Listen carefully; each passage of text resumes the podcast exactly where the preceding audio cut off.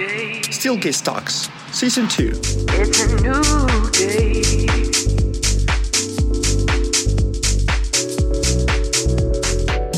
Hola, bienvenidos todos a este nuevo episodio de Steelcase Talks. Yo soy Claudia Herrera, dirijo el equipo de desarrollo de nuevos negocios para Steelcase México. Y el día de hoy tenemos a una gran invitada que es Jimena Fernández. Jimena, muchísimas gracias por estar aquí. Nos alegra de verdad muchísimo que hayas aceptado ser parte de este podcast. Para quienes no conocen a Jimena o no conocen toda su trayectoria, les voy a contar un poquito. Jimena tiene más de 18 años de experiencia en arquitectura y diseño de interiores. Ha diseñado más de 2 millones de metros cuadrados de proyectos y cuenta con una amplia experiencia en los sectores de oficinas, hostelería, comercio minorista y residencial. Jimena es conocida como líder de opinión en el sector de diseño y ha dirigido numerosos proyectos galardonados a lo largo de su carrera. Fue nombrada una de las 10 mejores arquitectas de México por la revista Expansión y el Heraldo de México en 2021.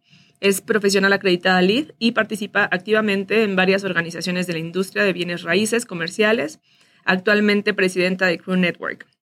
Además de su participación en la industria, tiene una pasión por la enseñanza, imparte cursos de arquitectura y diseño de interiores en dos universidades mexicanas, la Universidad Nacional Autónoma de México y la Universidad Anáhuac. También ayudó a crear el plan de estudios de la asignatura de diseño de interiores de la Universidad Anáhuac Puebla. Además, Jiménez licenciada en arquitectura por la Universidad Anáhuac y tiene un máster en edificios de tecnología avanzada por la Universidad Politécnica de Madrid. Actualmente cursa un segundo máster en diseño de interiores en el Instituto Científico Técnico y Educativo. Y por si esto fuera poco, es directora eh, del estudio Where Malcolm, es un estudio que está basado en Estados Unidos y Jimena lleva dos años, ¿correcto Jimena? Así es. Eh, dirigiendo este despacho. Pues de nuevo, muchísimas gracias por estar aquí. Muchas gracias. Vamos a empezar con algunas preguntas, sobre todo porque con este tema que ahorita está todavía como que tan de moda y que todavía hay mucha incertidumbre alrededor de él, y es el tema de modelos de trabajo. En tu experiencia, Jimena, y considerando justamente todo este background que tú tienes y todo lo que se ha vivido en los últimos años, ¿cuáles consideras que son las expectativas de los colaboradores actualmente en términos de modelos de trabajo? Híjole, pues es una pregunta bien interesante y es la que nos hemos tratado de responder los últimos tres años. Eh, ¿Qué quiere la gente? Quiere autonomía. ¿Qué, quiere ser, ¿Qué quiere decir ser autónomo? Eh, poder escoger y que la gente crea en ellos. Que la gente fue muy clara cuando estuvo en home office de que pudieron hacer la chamba, de que no necesitaban que estuviera el manager arriba de ellos, este, chicoteando, no. La gente aprendió a trabajar por su cuenta y aunque sí necesitan el espacio, el espacio físico, lo que no quieren es perder esta autonomía. Okay. No quieren que alguien esté todo el tiempo viendo qué hacen, cómo lo hacen, etc. El espacio físico, ¿cómo puede apoyar? Bueno, pues tenemos que darles opciones, tenemos que, que ayudarlos a, a, entender qué pasó con, con lo que van a regresar a la oficina. En México es muy, es muy interesante a la gente le está costando trabajo regresar a la oficina. Uh -huh. Y esto ya es una realidad, o sea, la gente vamos a regresar a la oficina, unos años va a ser híbrido y probablemente se quede, pero hay empresas que no, que es full time en la oficina. Pero en México la gente se ahorró mucho dinero de transporte, de comida al hacer home office uh -huh. y el tema del tráfico.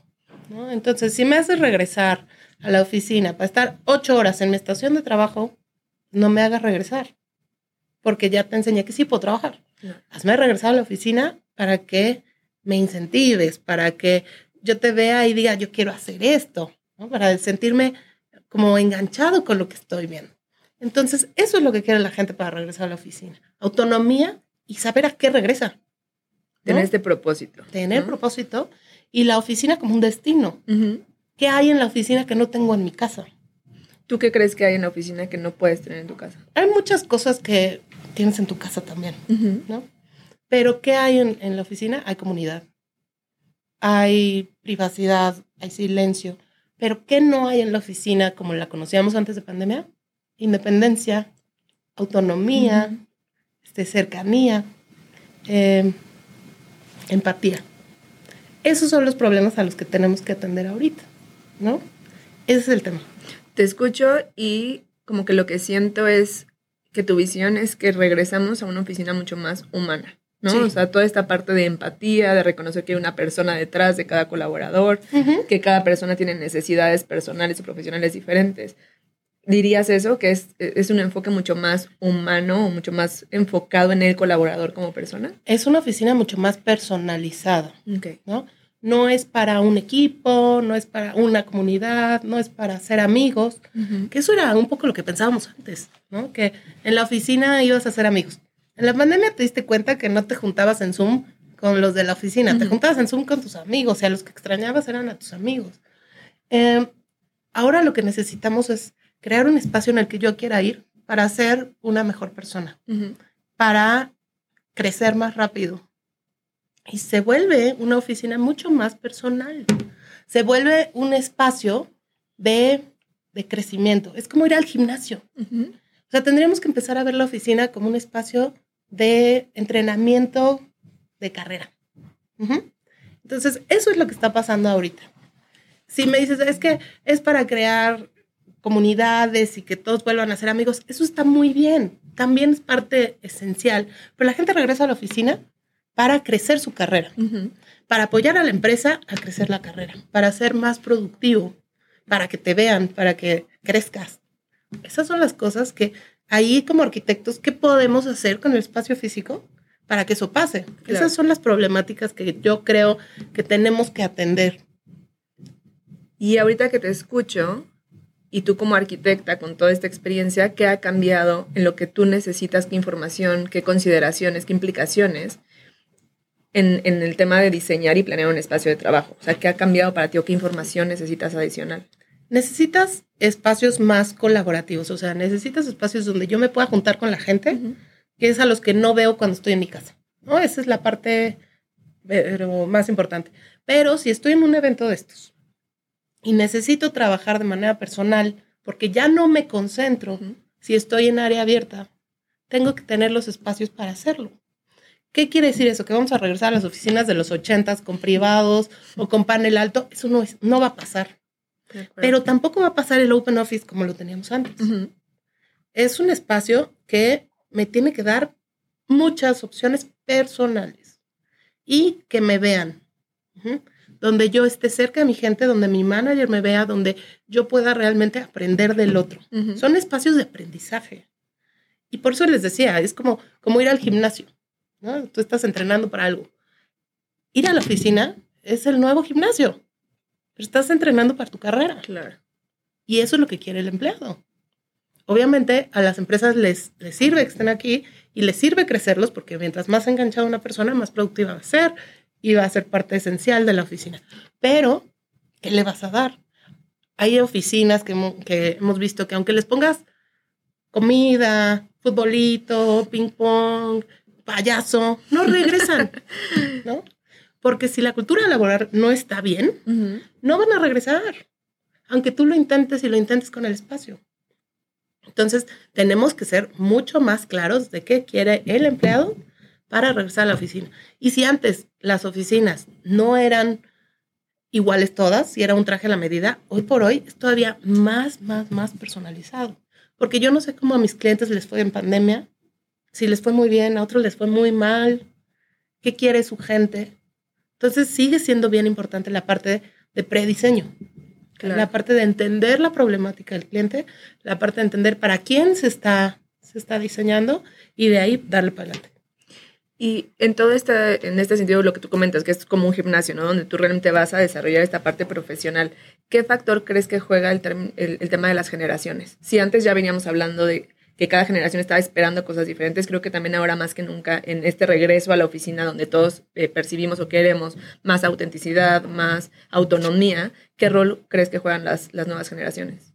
Híjole, pues sigue, se hizo todavía más grande la diferencia que tenemos como generaciones. Porque lo que quiere un millennial no lo quiere un baby boomer. Entonces, ¿qué se tiene que hacer? Conocer a quién vas. Y también, ¿cómo quieres que se transforme tu oficina y tu empresa en los próximos cinco años? Ya no hablamos de cinco a diez años. Aguas. Ahorita hablamos tres años, cuatro. Sí.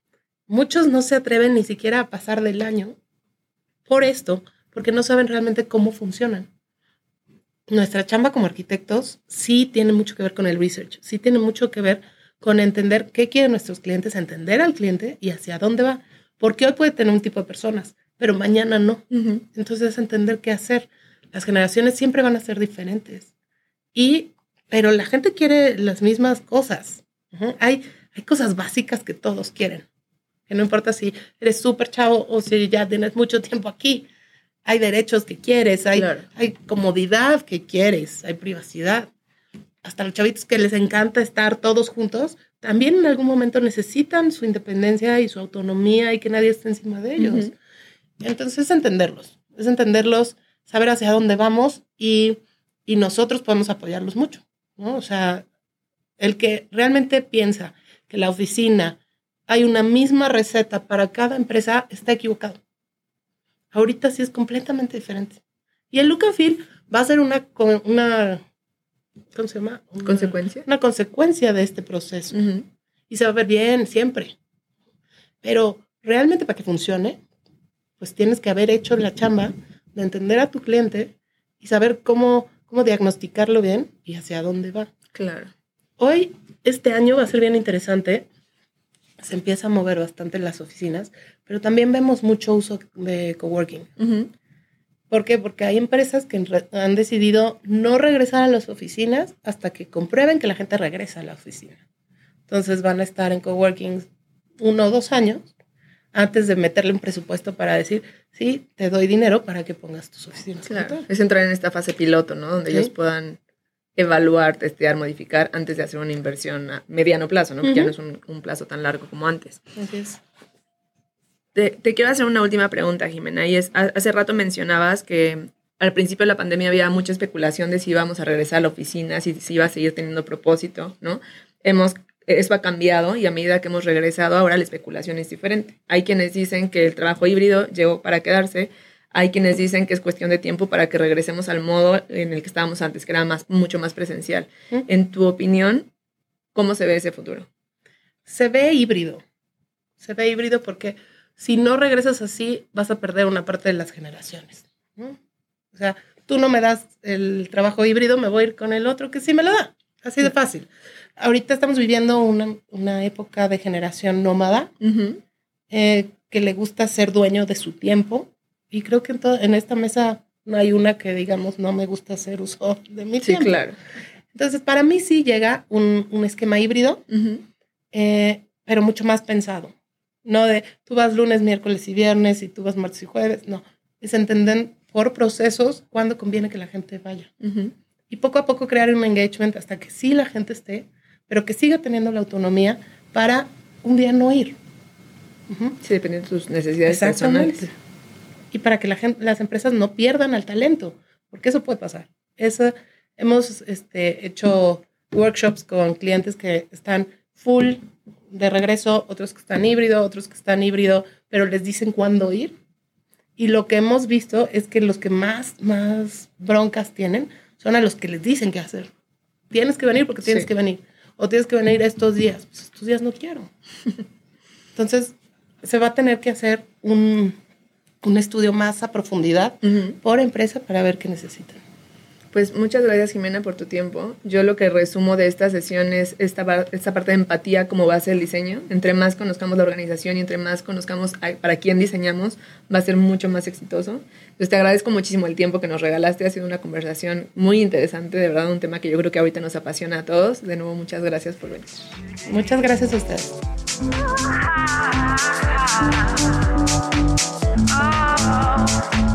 Oh, it's a new day. It's a new day.